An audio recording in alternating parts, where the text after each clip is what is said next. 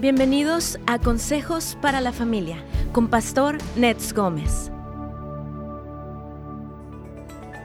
Es muy importante conocer las etapas por las que las parejas pasan en el largo viaje que emprenden el día que se casan. Las etapas son periodos predecibles y necesarios que involucran aspectos físicos, emocionales y espirituales.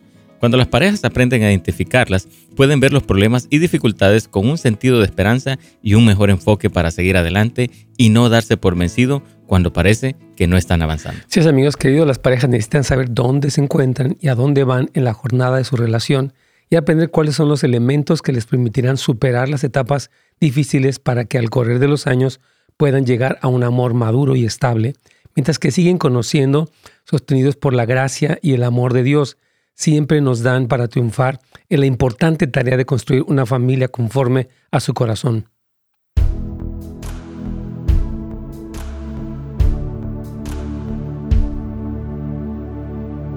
Muy bien, ¿cómo están todos? Gusto en este día, hermanos queridos, en, este tema nuevo. Día martes, aquí estamos en vivo para servirles.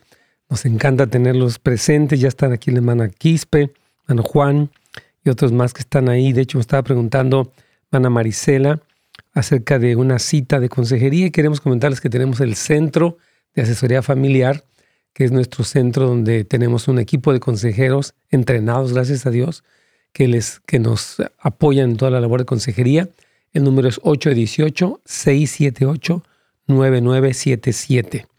818-678-9977. En caso que usted necesite consejería, le invitamos a que nos llame o bien puede ir para el sitio de internet de casasdeluz.la. Ahí está toda la información, no solamente del CAF, sino también de otros ministerios como será Casa de Restauración, en ese caso. Y dentro de Casa de Restauración ellos tienen el problema del el, programa, no problema, sino el programa de Landing, que es un programa en inglés para jóvenes también que están lidiando con problemas de carácter, de adicciones también. Son los viernes y es en inglés, así que les invitamos también a que puedan invitar a sus hijos, me parece que es presencial y también es físicamente. No, no, de hecho es en línea, perdóneme. Entonces es en línea, pero usted puede ir para casasdeluz.la. Ahí está toda la información para que eh, sus hijos también puedan crecer. Y les comentamos también que tenemos escuela para padres dentro del mismo CAF, o sea, el Centro de Asesoría Familiar, CAF. Tiene también una escuela para padres de mucha utilidad muy práctica, muy profesional, la verdad. Excelente información, excelentes maestros. Le invitamos a que vaya también a casasdeluz.la y dentro del de el, menú que dice ministerios, ve usted asesoría familiar. Ahí está toda la información para estos cursos que esperamos que sean y que de hecho han sido de muchísima bendición para todos. Y también les recordamos que este sábado, de hecho, vamos a tener una clase especial para los que se han inscrito a la membresía Plus. Yo les he dicho que gracias a Dios comenzamos una escuela que se llama Turning Hearts Academy. La, inició su servidor y un equipo. Y en esta escuela estamos, es muy diferente al programa de radio. Tenemos eh, cursos eh, como más académicos, digamos, pero están accesibles para todos. Son videos cortos, tienen notas específicas, tareas específicas. Y después para los de la membresía Plus tenemos asesoría grupal y también tenemos clases especiales.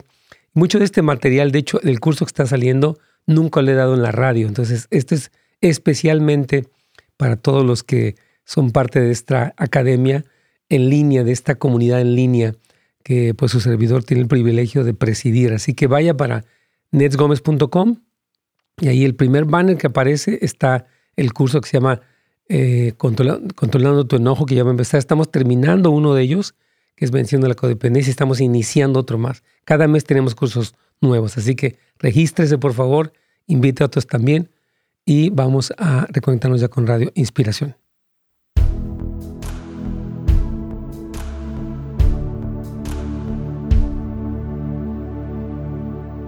Pastor, ¿cómo está? Buenos días. Mi Carlitos, ¿cómo te va? Muy bien, Pastor, gracias. Qué gusto, Dios te bendiga. Bueno, hoy estamos aquí hablando acerca de este tema. Carlitos es un tema nuevo que no hemos no hemos hablado hace, bueno, de hecho lo, lo, compartí hace años también, pero di un seminario la semana pasada a unas parejas eh, en Venezuela, o sea, a través de Zoom. Y mientras daba este tema dije, sería muy bueno compartirlo en la radio, así que vamos a compartirlo con toda nuestra audiencia. ¿Qué te parece? Así es, pastor. No, estos temas son muy interesantes e importantes y, hay, mucho que aprender con respecto al matrimonio. Y hay muchas personas que están pasando tal vez por situaciones difíciles y no saben cómo tratar. Sí, exactamente. O sea, entonces, decíamos en la introducción, hermanos queridos, que las etapas, y por cierto, gracias a todos por estar conectados aquí con Radio Inspiración, con Pastor Nets Gómez.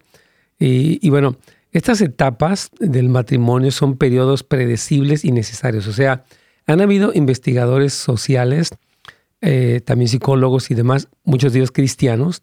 Entre ellos se encuentra David Ausburger, que es un, escritor, el autor de un libro que se llama precisamente Las etapas del matrimonio. Y él, y él eh, describe dentro del libro cómo es que hay diferentes aspectos físicos, emocionales y espirituales que destacan cada una de las etapas del matrimonio. Y es importante que las personas sepan dónde se encuentran y hacia dónde van para que no se, como que entre a veces la desesperación. Hay parejas que tienen 10 años, 15 años, qué sé yo, y como que se quedan como atascadas, algunos en conflictos, otros en diferentes cosas.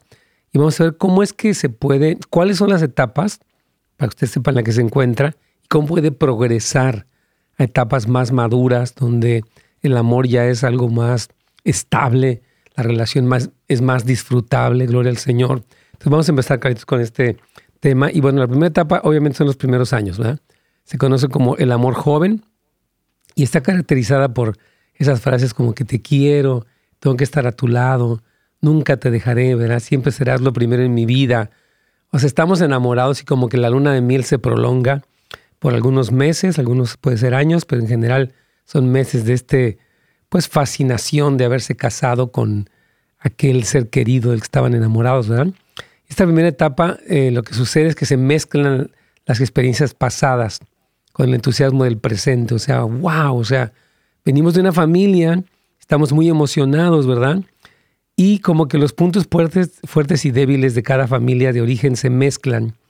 Yo me di cuenta que, bueno, obviamente el hogar del que yo venía era muy diferente del que viene mi esposa y que nuestra casa se iba a ver como un lugar muy diferente, no iba a ser ni como era la casa de ella, ni como la mía porque estamos mezclándonos, ¿verdad? Entonces se van entretejiendo dos culturas, aunque sean del mismo país, este, hablen el mismo idioma. Bueno, obviamente si hablan otro idioma y tienen otra cultura es un poquito más complejo, pero cada familia es diferente, es como un mundo diferente. Entonces, toda esta primera etapa pues es muy interesante, ¿verdad? Y en general está caracterizada por la evasión, la negación del conflicto. No quieren pelearse, no quieren discutir, ¿verdad? Y los recién casados todavía no han aprendido nada, yo creo.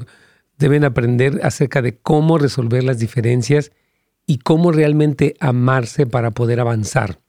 O sea, una pareja joven, repito, tienen muchas ilusiones y cosas, pero en realidad todavía no saben de qué se trata el matrimonio, ¿no? En, ya lo más profundo. Y después está el amor de los dos a los diez años, ¿verdad? Se llama el amor realista. Y yo creo que este Carlitos es uno de los más intensos para muchos, ¿verdad?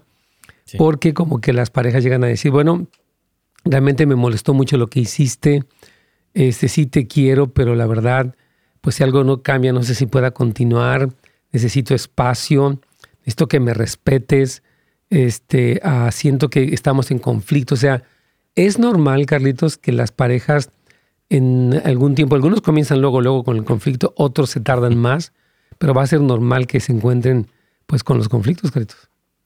Sí, y esto, y esto es lo que se necesita aprender, pastor, porque en esta etapa es donde salen como, mejor me separo, mejor te dejo. Pero aquí es donde, esto es clave lo que tú estás hablando ahorita, o sea, estos de los dos a los diez años es importante, ¿no? Cada persona, cada matrimonio pueda saber que hay conflictos, pero hay solución, se puede resolver. Y como tú decías, ¿no? El desarrollo de cada uno, la cultura, ¿no? Que traemos de, diferentes hogares, eso también es importante. Sí. Sí, es, bien interesante. Los estilos de comida, los estilos de acomodar la cama, los estilos de, incluso los, lo que serían los patrones de limpieza. Uno de los dos puede ser más pulcro en su manera de ser, otro puede ser más descuidado en ese sentido. La, forma de gastar el dinero, porque una cosa es cuando eran novios y bueno, este, obviamente pues se, eh, se trataban de manera cortés, lo que fuera, había algunas diferencias, pero ya otra cosa es cuando ya te despiertas, está la misma persona junto a ti todo el tiempo, te duermes con ella. Este fin de semana no se fue a, su, a la casa de sus papás, se quedó contigo, ¿verdad? Entonces es toda una, una adaptación, yo le llamaría, ¿no? Y dice el, el autor de este libro, David Ausburger, él dice, la gente no se casa con personas, al menos no con personas reales. Se casan con el que creen que es la persona, se casan con ilusiones e imágenes. Esto es cierto, o sea, todos tuvimos una imagen de nuestra pareja es así, ¿verdad? Y eh, muchos dan por terminado el matrimonio porque el cónyuge no encaja con la imagen interna. O sea, yo pensé que ibas a ser así y eres asado.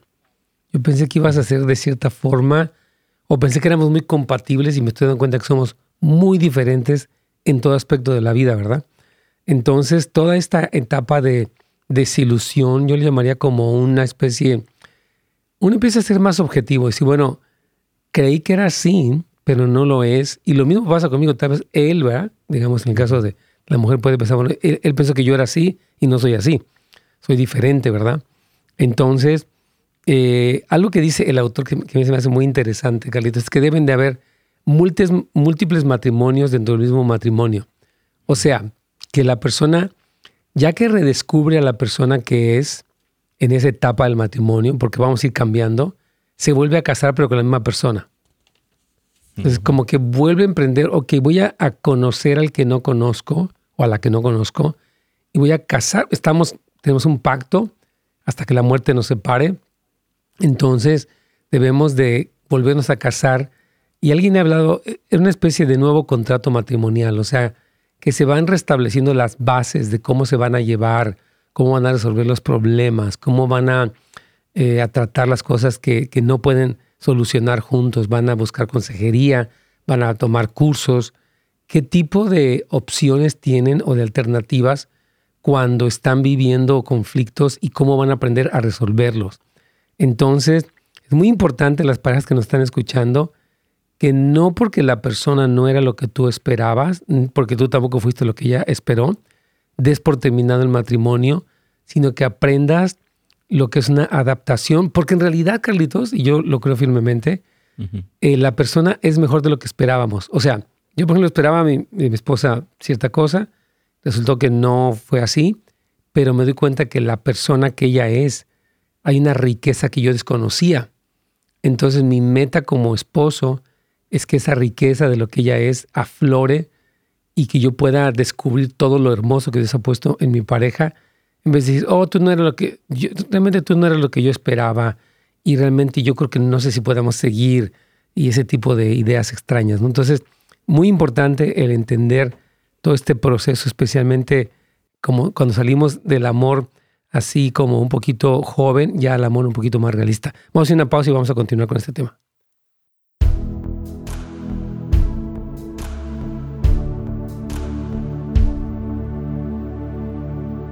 Excelente, mis hermanos queridos. Aquí estamos con este tema. Este tema me, apasiona mucho porque yo en mi propio matrimonio, ya tengo casado ya 32 años, he visto las etapas, ¿verdad? De, al principio, después el amor realista, y después vamos a seguir hablando de lo que se trata, pero es interesante, es complejo eh, y hay que entenderlo para que no se desilusionen, no den lugar a la ira, a la amargura, cosas así, sino que puedan decir, ok, estamos en esta etapa pero se puede progresar a una etapa más madura, más estable, así que no se queden atascados en una situación o se decepcionen. ¿Sabes qué? Tú no eres lo que yo pensaba, ahí muere. No, no, no, claro que no. Bueno, quiero comentarles, eh, perdón, de este pequeño, bueno, de esta escuela y quiero que vean un, video corto para que sepan eh, la siguiente clase o en la clase en la que estamos y la que pronto va a salir, que le vamos a estar anunciando ya muy pronto. Este, pero esta que estamos ya concluyendo el curso, aunque se queda disponible. Yo aclaro, si usted se registra para nuestra escuela en línea, que se llama Turning Hearts Academy, este, que es en la que está todo el material, o va a estar yendo todo el material que su servidor ha producido a lo largo de los años, entonces usted este, puede ver el curso todo el tiempo, todas las veces que quiera, y tener acceso a las notas, e incluso si usted está en la membresía Plus, puede entrar a la grabación de las sesiones grupales o de las asesorías grupales. Así que ponga atención para este video y regreso un momentito más con mucho gusto. Uno de los problemas más comunes que he visto a lo largo de todos estos años en la consejería familiar es el de la codependencia. Las personas actúan de una manera que no contribuye a solucionar los problemas, sino al contrario, a agudizarlos. Viven junto a alguien que es disfuncional o abusivo y lo que hacen es tolerarlo en nombre del amor o la paz, prolongando y agudizando las problemáticas. Dios sí nos insta en su palabra a poner la otra mejilla y llevar la segunda milla, pero también nos llama a confrontar y poner límites. Lo vemos a lo largo de toda la escritura. Dios mismo pone límites y consecuencias para el pecado con el propósito de que nos arrepintamos y experimentemos la plenitud de su reino. Hubieron varios factores durante nuestra infancia que propiciaron una necesidad no sana de ser amados o aceptados, lo que nos ha llevado por la vida tratando de compensar los errores o deficiencias de otros, asumiendo la culpa o responsabilidad por lo que no nos corresponde. A través de este curso y con la ayuda del Espíritu Santo, podemos recuperar nuestro sentido de valor, amigos, y reaprender una forma más sana que propicie los cambios positivos y relaciones más satisfactorias y más balanceadas.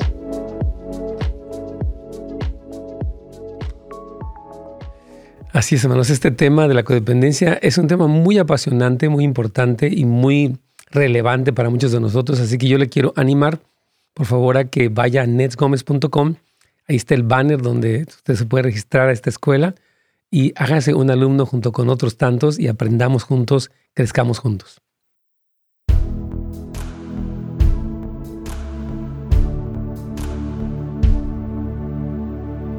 Pastor. Mi aquí estamos. Y bueno, estamos hablando aquí para los que nos acaban de sintonizar de las etapas del matrimonio, como dice Carlitos. Hablamos ya en el segmento anterior acerca de los primeros años, que es el amor joven, toda esta ilusión preciosa. Y bueno, decíamos que se caracteriza por la evasión, eh, pues porque uno está con muchas ilusiones, aunque a la vez se van mezclando dos culturas eh, provenientes de, obviamente, dos hogares distintos.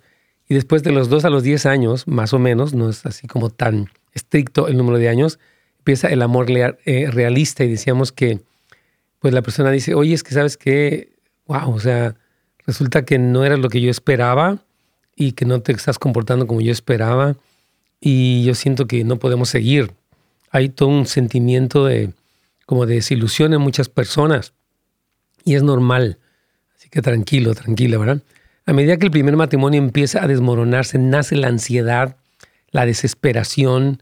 Y algunos piensan, bueno, yo, yo me voy a mantener juntos pues por el qué dirán, ¿verdad? Tal vez porque Dios dice que no lo haga o porque no sé qué voy a pasar con mi futuro, si esta persona me deja, ¿quién me mantiene? ¿Verdad? Entonces, eh, la meta, Carlitos, yo creo que para todos los que nos escuchan, es que surja un nuevo matrimonio dentro del mismo matrimonio, lo que yo decía. O sea, vamos a reinventar, por llamarle así, nuestro matrimonio conociendo ahora quiénes somos en vez de rechazarnos. Porque lo que las personas hacen, Carlitos, es rechazarse. O sea, eres así, yo no te quiero, y entonces aquí que se termine esto, ¿no? ¿Cómo ves? Sí, yo creo que me encanta esto que estás hablando, pastor, porque aquí en lugar de sacarnos las, cosas negativas, es donde realmente tú decías aquí podernos reafirmar, ¿no? En una etapa como de madurez, donde vamos viendo, ¿verdad? O sea, bueno, como yo he aprendido de ti cuando me doy cuenta que me casé con una persona imperfecta, ¿no? Y yo soy imperfecto, entonces necesitamos entendernos en esa etapa. Sí, entonces en, todo este asunto, hermanos, el... Porque mira, algo que yo creo, Carlitos, es que nunca nos terminamos de conocer. O sea, y de hecho, voy a explicar por qué. Porque la persona va cambiando. No es lo mismo una mamá de niños pequeñitos, una mamá de adolescentes, una mamá que después se convierte en abuela y tiene nueras y tiene, hay todo un cambio. Aparte la salud eh, afecta muchísimo, en, tanto en hombres como en mujeres. No es lo mismo una mujer de veintitantos años a una mujer que está ya este, premenopáusica, por ejemplo, o un hombre que está entrando en la crisis de la mediana edad. O sea, todos estos cambios eh, son complejos. a mí me preguntaba alguien el día sábado, ¿usted cómo le cayeron los 50? Le dije, pues fue, fue, fue difícil, o sea, en el sentido no digo, no entré en depresión, pero sí como un cambio. Decir, wow, no tengo 50, ahora tengo 60. Entonces, uno se da cuenta que ya el tiempo que ha pasado, el tiempo que le queda a uno, obviamente lo que Dios nos conceda, pero la, la perspectiva de la vida va cambiando. Entonces, todos estos cambios físicos, emocionales, familiares, etcétera, demandan de nosotros un cambio, una madurez, un ajuste, un aprendizaje. Entonces, este, algunas personas como que consideran, es que no sé si elegí la persona correcta, y, no se empiezan como a revisar sus expectativas y, y la idea en, este, en esta etapa, Carlitos, es agarrarse del Señor, número uno, y llenarse del amor del Señor. Número dos, uno mismo, lo que hemos hablado cientos de veces, madurar y también acercarse a grupos de discipulado, de consejería, porque nadie sabemos todo, nadie nacimos sabiendo, ¿verdad? Entonces tenemos que poder este, aprender cómo enfrento esta dificultad, porque lo malo aquí yo creo que ocurre, Carlitos, es cuando las personas se cierran. Lo que hicimos un poquito ayer, cuando hablábamos de la gracia del perdón dentro del matrimonio, ¿no? Que hay personas que ya como que sabes que estoy ofendido, estoy dolido, o soy enojón, o soy así, no voy a cambiar, ¿no? Así estoy y te aguantas. Decirle, no, todos tenemos la posibilidad de un crecimiento, de una madurez en nuestro carácter, en nuestras deficiencias, Caletos. Yo creo que e, eso es lo que se necesita, poder como llegar a esa, a esa madurez, pastor, para poder reconocer, ¿verdad?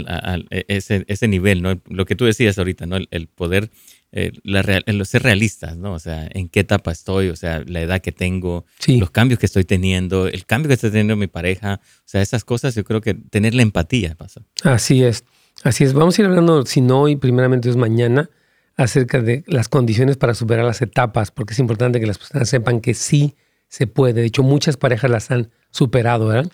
Y ah, antes de ir para la llamada, eh, vamos a hablar rápidamente de los 10 a los 20 años, ¿no? Y es lo que se llama el amor confortable. O sea, hay frases donde uno empieza a decir, ¿sabes qué? Wow, me sorprendió, ya entendí lo que me quisiste decir, ¿sabes qué? Ya me di cuenta que tengo que cambiar, eh, creo que apenas estamos aprendiendo realmente a amarnos. O sea, las personas empiezan a aceptar sus propias deficiencias, aceptar a la otra persona como realmente es, ¿verdad? Entonces, si las personas sobreviven, eh, lo dice el autor Ausburger, el proceso de exploración del segundo matrimonio mientras investigan, escenifican y luchan, permiten que surja esta tercera etapa. Muchas personas se quedaron en la segunda etapa. O sea, mm. e, es, es, este amor realista que nomás no me hallo, ¿no? Pero otros sí, llegan hasta este eh, tercer nivel, se abren paso a una nueva forma de respeto de la identidad del otro, a un nuevo descubrimiento de lo que significa la intimidad, la autonomía. Y se pueden pasar de esta etapa a la cuarta etapa que vamos a hablar después. Pero vamos, si, gustas, con tus llamadas, Micalitos. Sí, claro que sí. Tenemos a Guadalupe desde Los Ángeles, Pastor. claro que sí. Mana Guadalupe, bienvenida. Sí, Pastor, buenos, buenos días. Buenos días, Dios le bendiga. Su pregunta, por favor. Buenos días.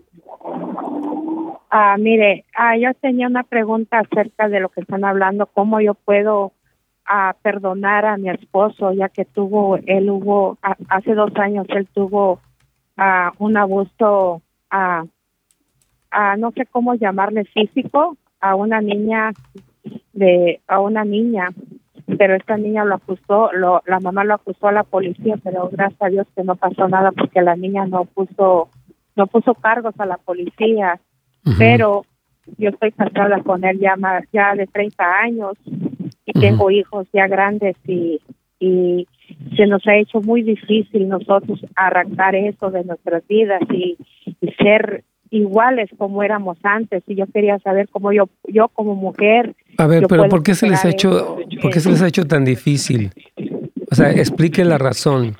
Porque si usted tiene casada 30 años con él y hubo una o sea un solo evento que no tiene o sea, parece que no tiene fundamentos o lo que sea es esta acusación. ¿Por qué les ha costado tanto trabajo?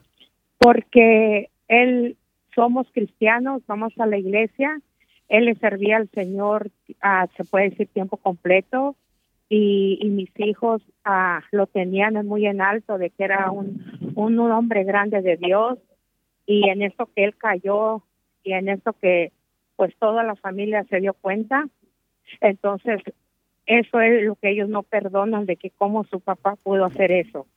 Ok, pero entonces él tocó a la niña de manera sexual, o sea, hizo algún tipo de... ¿Qué, qué tan comprobado está? ¿Qué dice él? O sea, ¿qué tan cierta es la acusación que se ha hecho contra él? No, él, lo, él lo, aceptó. ¿O que él sí lo hizo? Él lo aceptó. Ya. ¿Y, ¿Y, eso pasó hace cuánto tiempo, dijo? Pero solamente fue hace unos dos años atrás. Ya. Y ese fue un manoseo nomás, como manosear. Ajá solo así. No, sí, pero sí, está, sí estuvo muy equivocado. Ahorita vamos a ir a una pequeña pausa, hermana Guadalupe, y vamos a empezar para atenderla, Carlitos.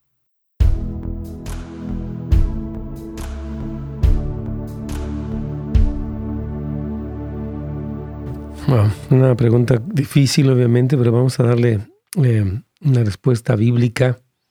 Obviamente, sí, cuando alguien incurre en una situación de este tipo, pues es una gran decepción, desilusión, algo muy, muy, muy, muy duro. Pero yo observo, por ejemplo, gente como David, un hombre que fracasó siendo un siervo de Dios, o sea, teniendo el nivel de...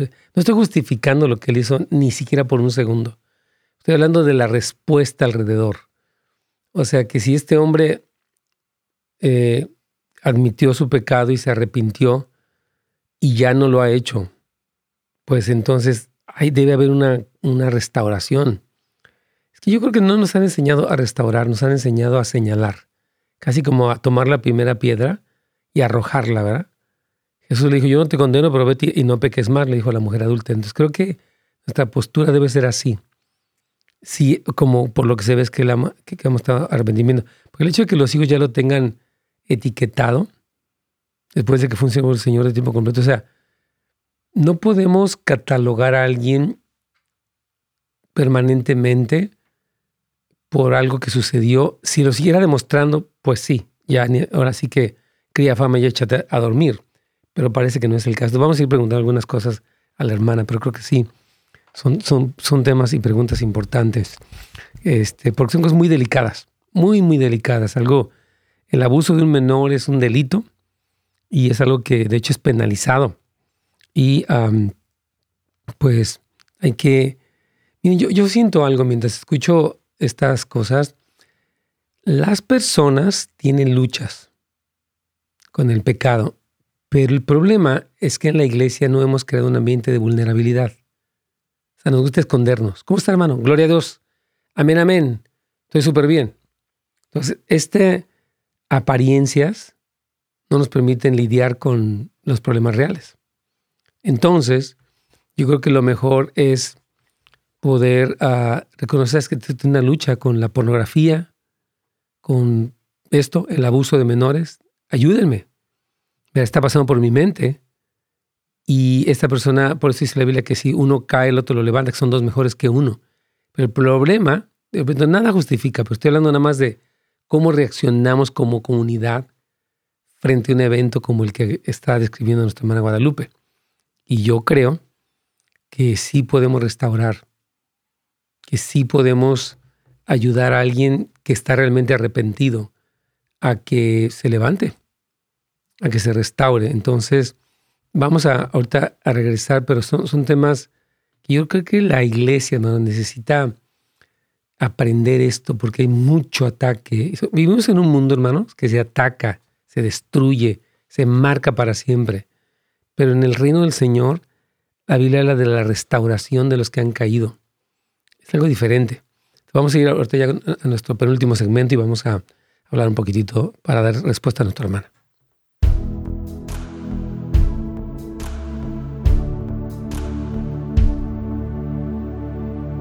Pastor.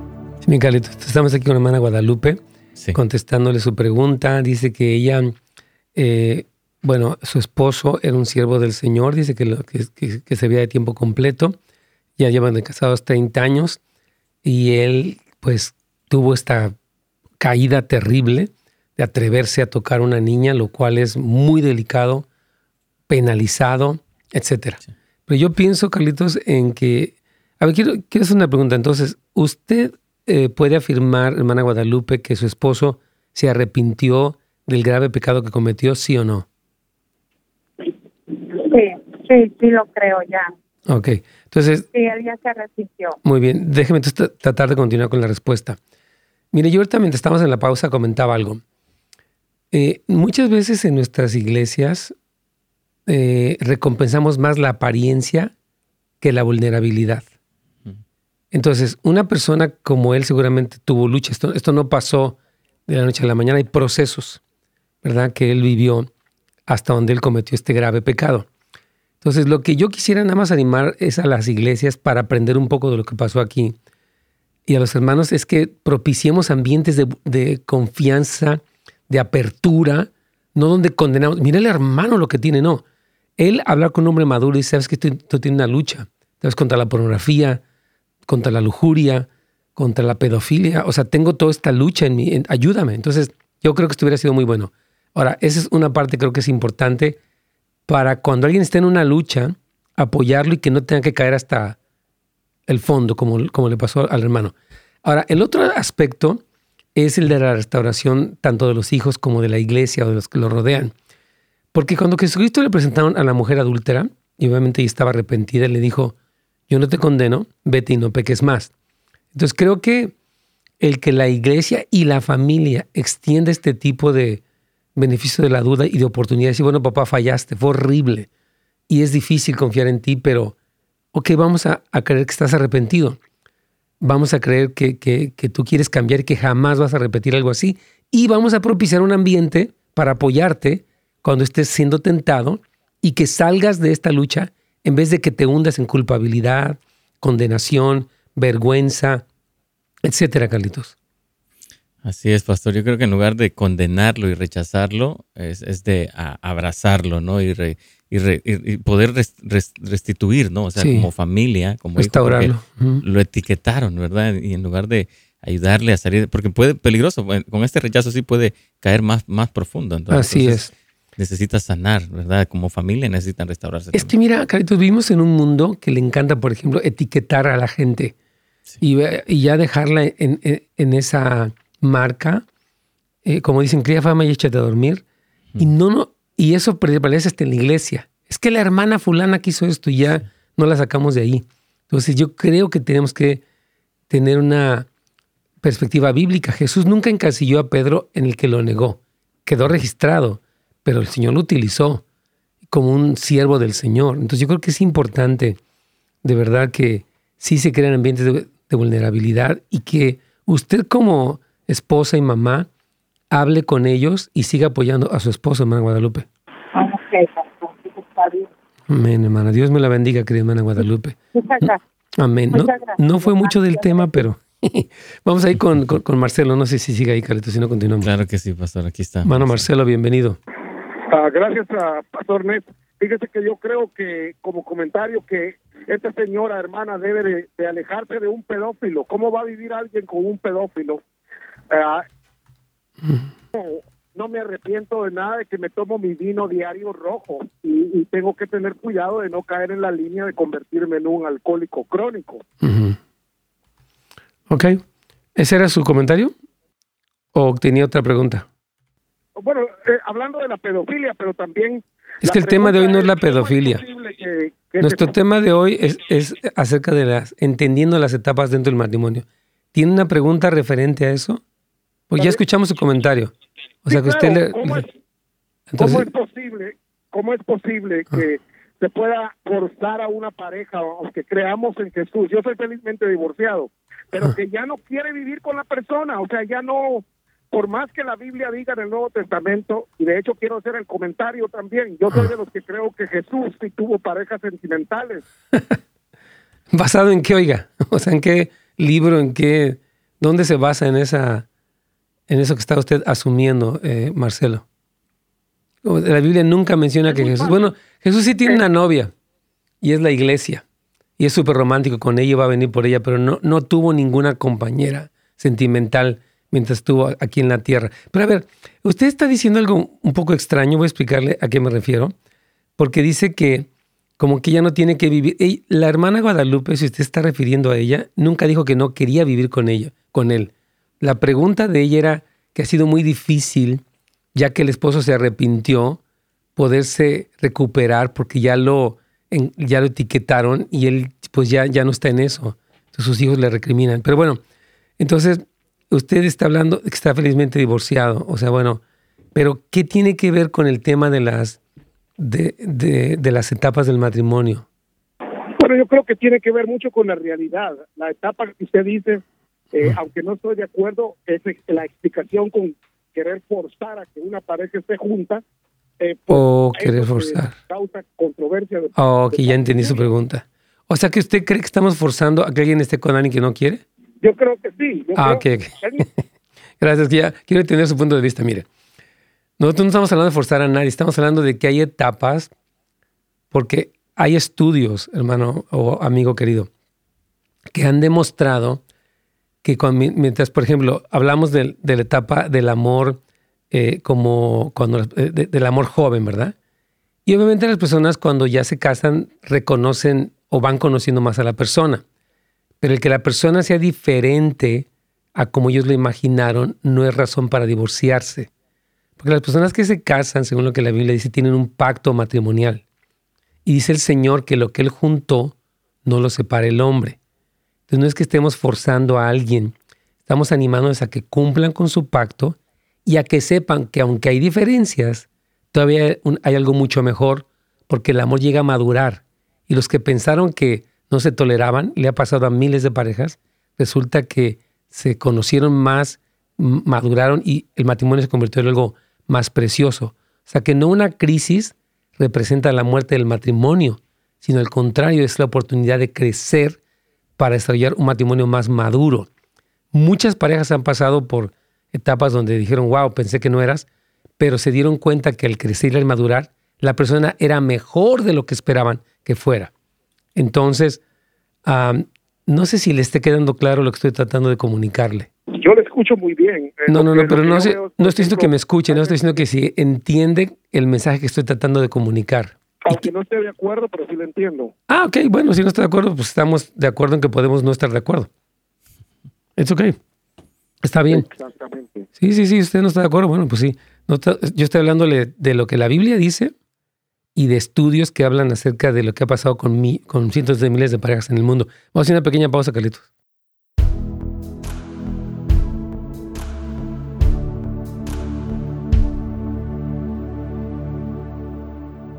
Bueno, aquí dice nuestro hermano Armando, saludo, hasta ahí, bueno, parece que él está en Nuevo México, no sé dónde está, pero bueno, donde te encuentres. Dice, dice, no hemos creado un ambiente de vulnerabilidad Wow, creo que usted le ha dado a uno de los puntos centrales de los problemas de crecimiento, madurez de la iglesia. Muy acertado su comentario. Gracias, Armando.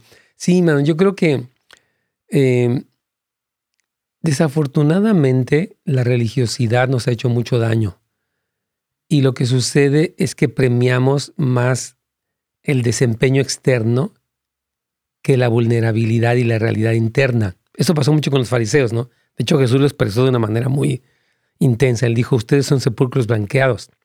Por afuera parecen así muy pulcros, pero por dentro están llenos de huesos secos. Hablando de cómo el fariseo, y según él en Mateo 23, Jesús describe la conducta, ¿verdad? Que hacían largas oraciones, pero que en realidad estaban queriendo devorar el dinero de las viudas. Y bueno, tremendo.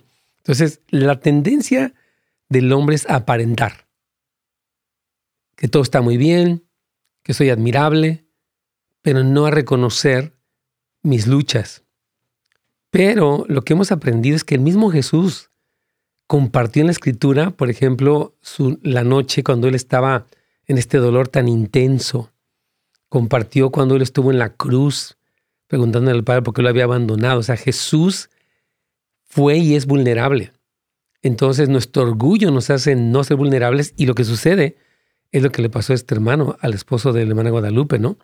Que, bueno, él este, pues terminó haciendo algo terrible, que fue atreverse a tocar a una niña. Imagínense nada más, eso es algo muy, muy malo, peligroso, equivocado. Ahora, ¿que creemos que puede ser restaurado alguien así? Sí creemos. Porque Dios, Él es capaz de hacernos nacer de nuevo. ¿Verdad? Él ha tomado asesinos, violadores, narcotraficantes, y los ha transformado en siervos y siervas de Dios. O sea, de que Dios puede hacer un cambio, lo hace. Ahora, no todos lo quieren, no todos lo pasan, pero muchos sí. Entonces, por eso la, la postura de Marcelo de que jamás lo puede estar con ellos, espérese, es que no conoce la situación. A veces hacemos, como se llama, un juicio a priori. O sea, no estamos, no tenemos todos los elementos y podemos hacer una, una declaración o un juicio. Creo que hay que ser muy cuidadosos con eso. Nosotros aquí dentro del programa tratamos de dar respuestas en base a la información que las personas nos proporcionan en una llamada de dos, tres minutos, tomamos los elementos y en base a eso damos una respuesta bíblica. obviamente cada caso pues hay que profundizarlo, hay que entenderlo para poder dar una respuesta más adecuada. Pero lo que, lo que intentamos siempre es traer el principio bíblico, porque el principio bíblico funciona, es universal. Todo lo que la Biblia habla funciona para todas las culturas, todas las edades, todas las personas, todas eh, las situaciones. Por eso sentimos que es de mucha validez eh, la consejería bíblica porque es un principio de Dios. Por ejemplo, el perdonar, el restaurar, este, lo que hablábamos del pacto matrimonial, son cosas que son importantes porque Dios lo estableció. Es como que, pues yo así no creo. Bueno, pues usted puede creer lo que quiera, pero Dios es Dios. Y Dios reina. Y Dios es sabio. Es omnisciente y es omnipotente.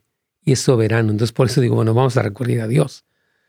Obviamente. Bueno, les recordamos entonces este, acerca de eh, y la información y la escuela que tenemos ahí disponible para todos ustedes. Ya va a ser nuestro último segmento. Mañana vamos a continuar con este tema que es muy importante, las etapas dentro del matrimonio, la importancia de entenderlas, de reconocerlas y que usted no se me quede atoradito en uno, pueda crecer. Aquí vamos.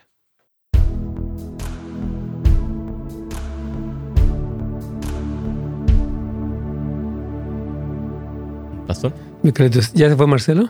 Sí, ya, ya se fue Pastor. Ok, si no, para seguirle respondiendo, porque obviamente él habla de su experiencia de felicidad de ser divorciado.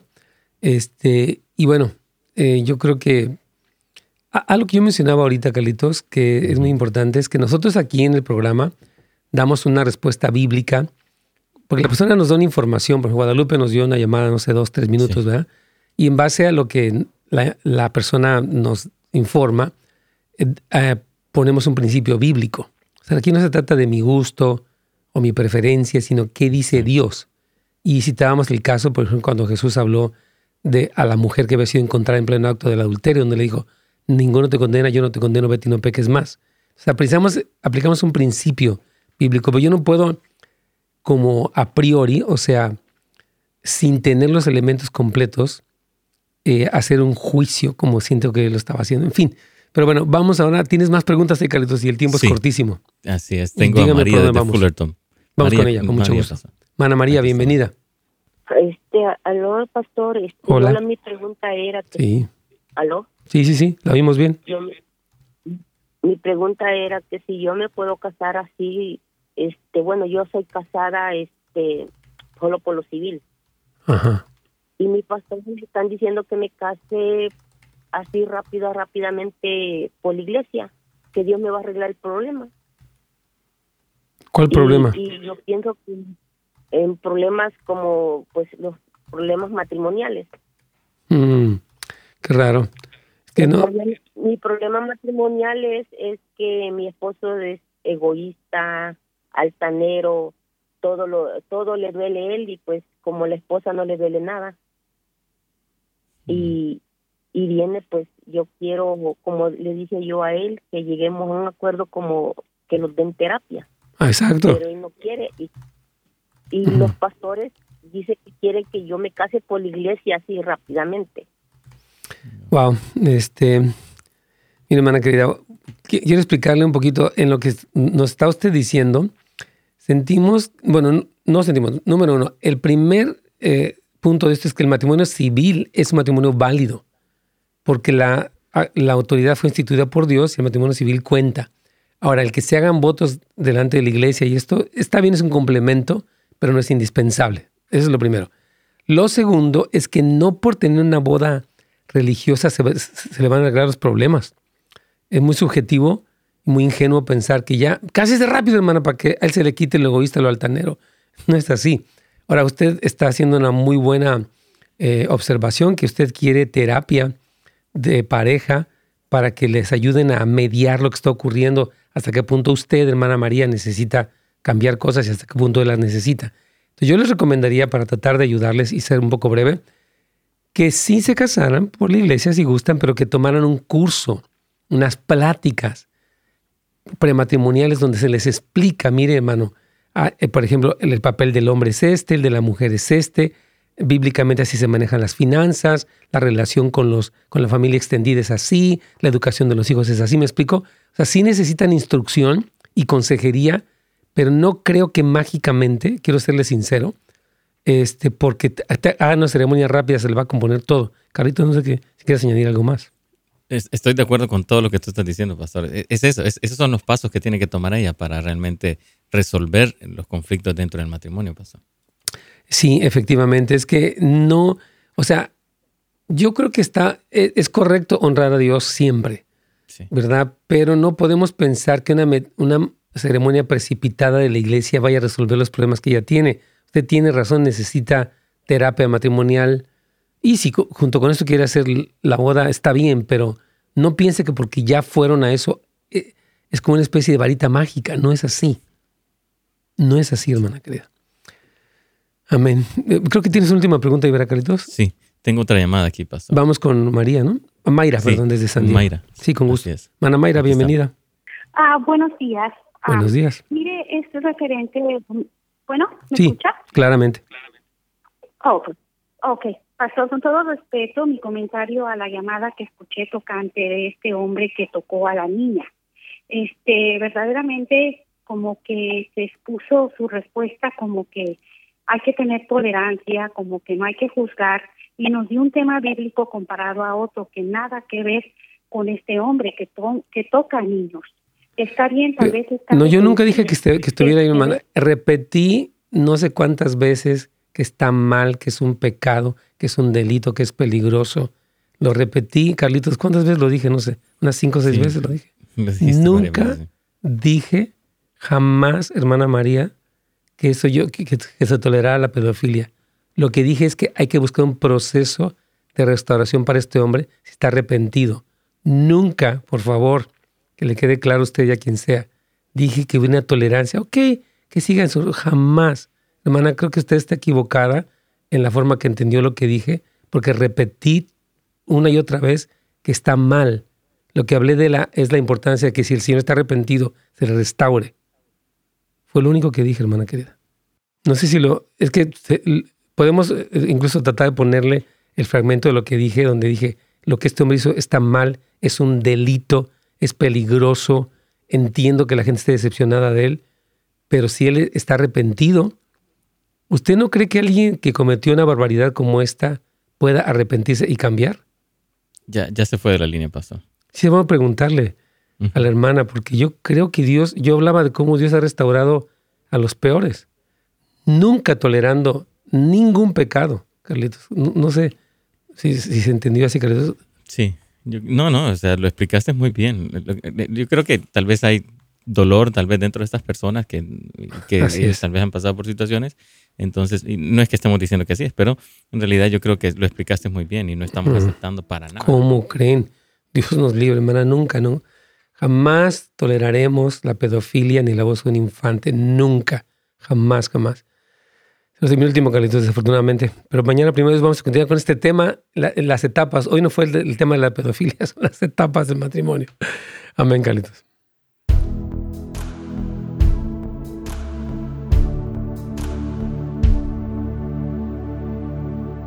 Muy bien, aquí estamos. Es que si no, no sé, fíjate que me ha ocurrido a lo largo de estos 16 años que digo una cosa y se entiende otra. Digo, a ver, vamos a clarificar.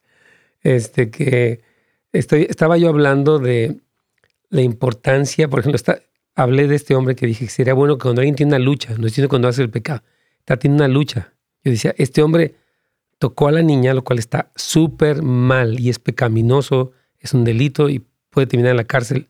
De acuerdo. Pero lo que dije es que cuando una persona está teniendo este tipo de luchas y se abre, entonces alguien lo puede ayudar para que no caiga en eso.